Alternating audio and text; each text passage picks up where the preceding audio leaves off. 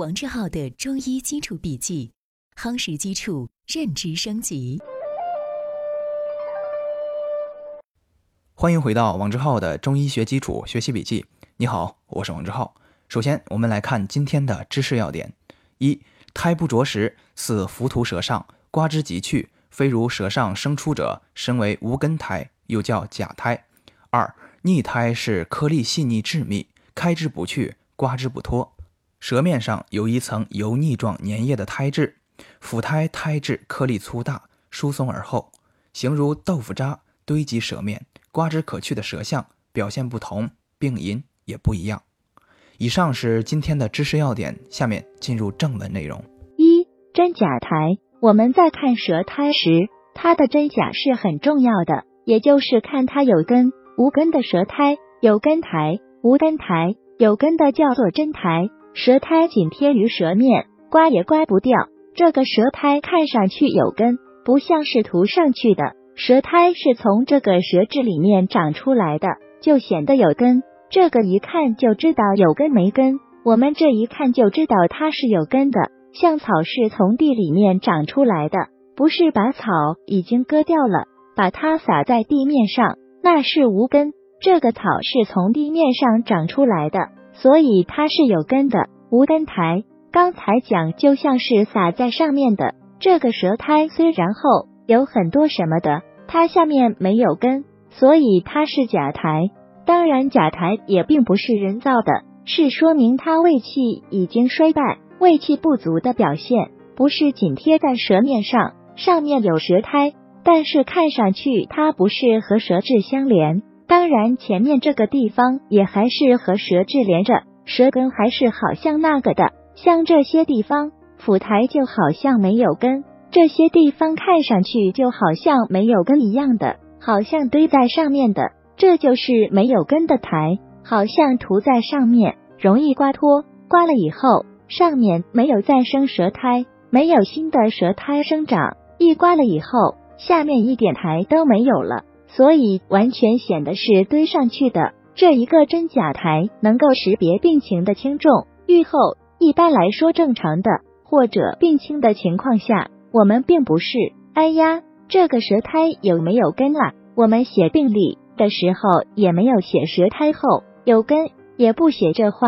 但是如果当发现这个舌苔是没有根的时候，那是很重要的。舌苔有根。说明胃气还没有完全亏竭，正气还仍然存在，还算比较好。如果是无根了，那是胃气已经衰竭了，那要引起重视。舌苔看上去好像是堆在上面的，稍微刮一下。我们讲过刮苔、开苔，一刮整个舌苔就刮掉了。刮掉了以后，下面一点舌苔都没有，刮掉的这种腐苔刮掉了。所以这种是无根的苔，无根苔说明胃气衰败，因此这就是很重要。而真苔正常的情况下，它胃气还没有衰败，那不太引起重视。心病如果出现假苔，说明邪浊渐聚，病情较轻。久病假苔，胃气衰败，那不管假苔、心病、久病，反正都应该说出现了无苔、无根的苔，都不是好现象。这是个总的原则。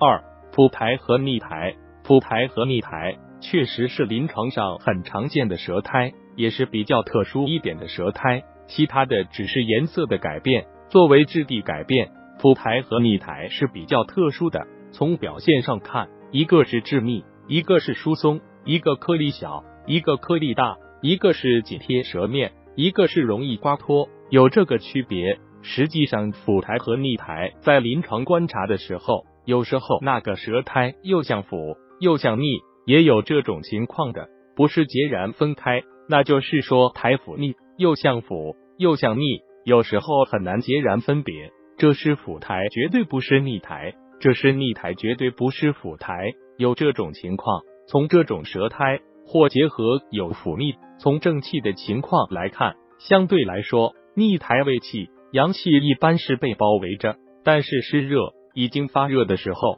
那你说它还阳气包围着，那也不能这样说。苔黄腻的时候，比如逆苔和腐苔，仅仅从这两个苔质来说，应该府台的阳气旺盛一点，这是相对来说。一般来说，旺盛一点。从逆台和府台它的有根无根来看，逆台一般很难见到突然之间一下剥落，整个逆台全部剥掉了，一点根都没有了。这种情况好像没有怎么见到过。因此，逆台虽然是寒湿、湿浊、痰湿，没有说它一下胃气衰亡。这种情况恐怕没有见到书上描述，临床好像也没有怎么见到。府台好像是胃气相对旺盛一点吧，阳气旺盛一点。但是府台有个问题，它比较疏松，它可以一下脱落，脱落以后整个无苔，因此就显得是一种无根的苔，不再生长舌苔，就是无根苔。一般来说，它只见于府台的基础上，应该说不是逆苔，由逆苔发展成无根苔，这种情况好像没有这个描述，所以这个无根苔多半都是在府台的基础上。至于府台无根是出中期。后期这个书上都有描述，我们一般不做详细的讲解，也不要求学生去掌握。至于说有没有这种情况，临床上也还是有。本节笔记就到这里，以上是今天的正文部分。为了方便我们的共同学习，我将今天的主要内容绘制成了一幅思维导图，请你试着先不看文稿，仅通过思维导图回想我们本节笔记的内容。然后翻看文稿中的知识要点和正文内容，把自己没有掌握的知识点对应落实，将学到的新知附着在思维导图上，印在脑海里。